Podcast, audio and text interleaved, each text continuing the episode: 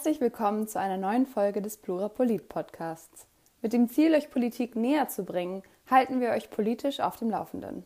Wir sind eure Plattform für politische Meinungsbildung und Diskussion. Schaut gerne auf unserer Website oder auf Instagram vorbei. Diese Folge, die das Panel vom 7. März 2021 Ansätze für mehr Geschlechtergerechtigkeit behandelt, moderieren wir gemeinsam für euch. Vollständige Geschlechtergerechtigkeit existiert in Deutschland noch nicht. Frauen verdienen laut dem Statistischen Bundesamt im Schnitt 19 Prozent weniger als Männer. Sie sind zu oft sexueller Gewalt oder Belästigung ausgesetzt und werden bei Entscheidungen über ihren eigenen Körper bevormundet. Um diese Ungerechtigkeiten abzuschaffen, müssen Zivilgesellschaft und Politik noch mehr unternehmen. In diesem Panel stellen wir acht konkrete Ansätze vor, um mehr Geschlechtergerechtigkeit in Deutschland zu erreichen. Natürlich ist Geschlechtergerechtigkeit hierbei ein intersektionales Thema. Gewisse Gruppen von Frauen erfahren neben Sexismus auch gleichzeitig Diskriminierung aufgrund ihrer Herkunft, ihres Körpers oder ihrer Sexualität. Diese Intersektionalität ist in diesem Panel nicht optimal wiedergespiegelt. Trotz diverser Anfragen und Absagen will das Plurapolit-Team in Zukunft mehr auf diese Komplexität des Problems acht geben. Bettina Steinbrugger, Co-Gründerin der Erdbeerwoche, setzt sich für die Enttabuisierung der Menstruation ein. Dass es sich überhaupt noch um ein Tabuthema handelt, liegt ihrer Meinung nach an drei Faktoren. Zum einen vermittelt zum Beispiel Werbung für Hygieneartikel dadurch ein falsches Bild, dass anstatt des roten Menstruationsblutes eine blaue Flüssigkeit zu Demonstrationszwecken genutzt wird. Dies sollte sich ändern und lieber ein realistisches Bild gezeichnet werden, so die Unternehmerin. Auch sieht sie es kritisch, dass in vielen Familien eine grundsätzlich negative Haltung zur Periode eingenommen und an jüngere Generationen weitergegeben wird. Der dritte von ihr angesprochene Aspekt ist die Rolle von Bildungsinstitutionen. Wenn etwa in Schulen bessere Aufklärung betrieben werden würde, wäre bereits viel getan. Abschließend sagt sie, was kann jeder und jede Einzelne noch dazu tun? Aus unserer Sicht das Wichtigste, darüber reden. Das heißt, einfach mal beim nächsten Familientreffen oder unter Freunden, Freundinnen zur Sprache bringen und so dazu beitragen, dass die Menstruation nicht mehr länger ein Tabuthema ist. Nicole, Host vom Podcast Ladylike, thematisiert in ihrem Statement den Aspekt weibliche Aufklärung. Gemeinsam mit ihrer Podcast-Partnerin Yvonne spricht sie seit mittlerweile fünf Jahren alles an, worüber es Frauen häufig nicht so leicht fällt zu reden. Als Beispiel nennt auch Nicole die Monatsblutung. Neulich zum Beispiel haben wir mit unserer Community diskutiert, warum wir eigentlich verheimlichen, dass wir unsere Tage haben. Ne? Wir Frauen sitzen mit Bauchkrämpfen und Schweißausbrüchen in den wichtigsten Meetings, gehen alle zwei Stunden heimlich den Tampon wechseln. Warum tun wir das? Ist es etwa ein peinliches Privatvergnügen, seine Tage zu haben? Nein, wir haben es uns nicht ausgesucht und Überraschung, wir erhalten damit die Menschheit. Ich meine, wer menstruiert, hat auch gute Chancen zu gebären. Sie ist sich zudem sicher, dass Männer in der gleichen Situation weniger diskret handeln würden. Und sie findet auch, dass dringend mehr Aufklärung über die Menstruation betrieben werden sollte. Zusammenfassend sagt sie, Berührt euch, liebt euch, feiert euch und macht euer Kreuzchen bei der nächsten Wahl da, wo es uns Frauen hilft. Die Lektüre von Parteiprogrammen und seien sie noch so unsexy, könnte dabei durchaus hilfreich sein, meint die Podcasterin. Kersten Artus, Vorsitzende von Pro Familia Hamburg, verweist auf den Artikel 219a Strafgesetzbuch.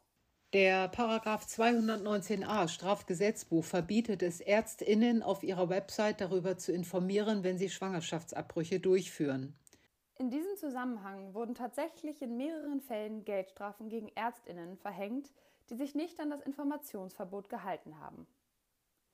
Sie sagt, dass zwar die Mehrheit der Bundesbevölkerung für die Abschaffung des Artikels ist, aber eine Mehrheit im Bundestag konnte dennoch nicht erzielt werden. Insbesondere aufgrund seiner Historie ist der Paragraph ihrer Ansicht nach kritisch zu sehen. Denn die Nazis haben diesen Paragraphen so geschrieben. Sie wollten damit erreichen, dass mehr Babys auf die Welt kommen, ungeachtet, ob die Frauen das wollen. Der Zugang zu ausreichenden Informationen über Abtreibungen sei für ungewollt Schwangere dringend notwendig.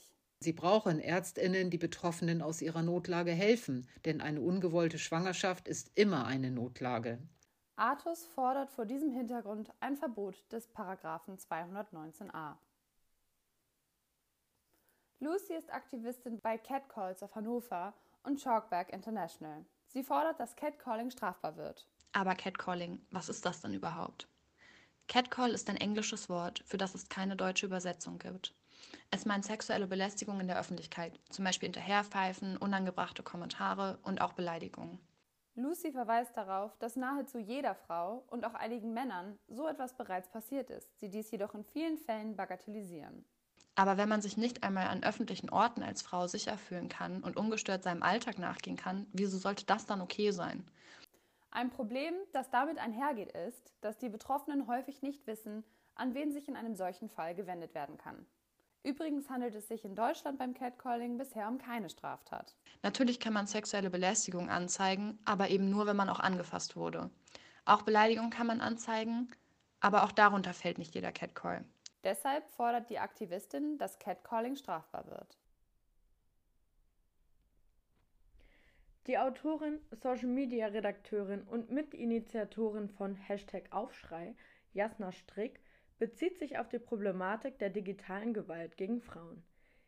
Hier gäbe es zwar viele verschiedene Formen, häufig finde man jedoch insbesondere sexualisierte Gewalt wie die Androhung von Vergewaltigungen im Netz. Ihre Forderung, um dem gezielt entgegenzuwirken, lautet es braucht mehr Stellen, an denen man psychologischen Support, aber auch juristischen Support bekommt, um gegen Gewalt im Netz ähm, vorzugehen. In Bezug auf Frauen bedeutet das, wir brauchen endlich eine geregelte Finanzierung von Frauenhäusern und Frauenberatungsstellen. Und was auch helfen würde, wäre Frauenfeindlichkeit als Rubrik in die Kriminalstatistik aufzunehmen. Elisabeth Prommer, Direktorin des Instituts für Medienforschung der Universität Rostock, verweist auf Ungerechtigkeiten im Genderverhältnis in Film und Fernsehen. Anhand mehrerer Studien stellte sie fest, dass die Branche eindeutig von Männern dominiert wird. Weil auf eine Frau kommen zwei Männer. Und zwar egal, ob wir Kino anschauen, Kinderfernsehen, da sind es sogar auf eine Frau drei männliche Figuren, aber auch in den Streaming-Angeboten, in den so modernen wie Netflix und Amazon Prime und Co. sehen wir mehr Männer als Frauen. Sie fragt, was können wir tun? Um es zu verändern. Wir wissen, dass je mehr Frauen hinter der Kamera verantwortlich sind, desto mehr Frauen sehen wir auf unseren Bildschirmen. Das heißt, wir müssen dafür sorgen, dass Frauen in der Regie und im Drehbuch auch tatsächlich Arbeit bekommen. Studieren tun sie es. Die Hälfte der Studierenden an Filmhochschulen sind weiblich, aber sie bekommen dann keine Arbeit. Das heißt, wir müssen schauen, dass Frauen ähm, Arbeit bekommen und was kann man individuell tun, natürlich als Frau, wenn man angefragt wird, als Expertin nicht absagen oder immer eine andere Frau empfehlen. Und wir können natürlich versuchen, auf unsere Rundfunkräte im öffentlich-rechtlichen Fernsehen einzuwirken, dass sie tatsächlich für mehr Gleichberechtigung im Fernsehen sorgen und darauf einwirken. Uta Zech, die Präsidentin der Kampagne Equal Pay Day, beschreibt zunächst, was das sogenannte Gender Pay Gap überhaupt ist. Als Gender Pay Gap oder geschlechtsspezifischer Lohnunterschied wird der Unterschied zwischen den durchschnittlichen Bruttostundenlöhnen für Männer und Frauen bezeichnet. Auch heute gibt es noch erhebliche Unterschiede in der Bezahlung von Männern und Frauen. Warum ist das so? Berufe, in denen hauptsächlich Frauen arbeiten, wie in der Pflege und der Erziehung, sind unterbewertet und unterbezahlt. Wie wichtig diese Berufe sind, haben wir in der Corona-Krise gesehen. Auch haben Frauen häufiger noch immer Nachteile, was ihre Karriere angeht. Es gibt jedoch auch einige Lichtblicke. Die Politik hat in den letzten Jahren einige Gesetze erlassen, die gleiche Bezahlung von gleicher und gleichwertiger Arbeit unterstützen. Das FIPO oder Quotengesetz gehört dazu, das für die gleiche Teilhabe von Frauen und Männern in Aufsichtsräten und Führungspositionen sorgen soll. Sie ergänzt abschließend. Aber auch jeder und jede Einzelne kann etwas dafür tun im Freundes-, Bekannten- und Familienkreis über die Ungleichheit reden und so Bewusstsein dafür schärfen. Sich selbst für unbewusste Vorurteile sensibilisieren. Sorgearbeit wie Putzen, Kochen, Wäsche waschen, Kinder betreuen, Angehörige pflegen, fair aufteilen. Sich vor der nächsten Gehaltsverhandlung informieren, was das Durchschnittsgehalt meiner neuen Stelle oder meiner neuen Position ist. Sich im eigenen Betrieb für Geschlechtergerechtigkeit stark machen. Vor allem aber bei der nächsten Bundestagswahl die Politikerinnen und Politiker wählen, die sich als Gamechanger für Gleichberechtigung stark machen. Die Anwältin und Vorstandsvorsitzende von ZUF e.V., Asha Hedayati, verweist auf die Istanbul-Konvention und sagt, Die Istanbul-Konvention ist ein völkerrechtlicher Vertrag, der im Februar 2018 in Deutschland in Kraft getreten ist. Und mit dem Inkrafttreten verpflichtet sich die Bundesrepublik dazu, alles dafür zu tun, um Gewalt gegen Frauen zu bekämpfen, Betroffene zu schützen, sie zu unterstützen und die Gewalt zu verhindern. Aber es hapert leider auch nach drei Jahren dennoch an der Umsetzung. Das heißt, konkret, es fehlen immer noch ausreichend Frauenhausplätze, es fehlen Traumazentren, Therapiemöglichkeiten, Beratungsstellen werden nicht äh, ordentlich finanziert. Dennoch sei es gut und sinnvoll, dass es diese Konvention gibt, so Hedayati. Wir hoffen, ihr konntet einige Denkanstöße aus dieser Folge für euch mitnehmen. Nun wünschen wir euch einen schönen Start in den Tag, die neue Woche, wann auch immer ihr uns hört. Plurapolit, eure Plattform für politische Meinungsbildung und Diskussion.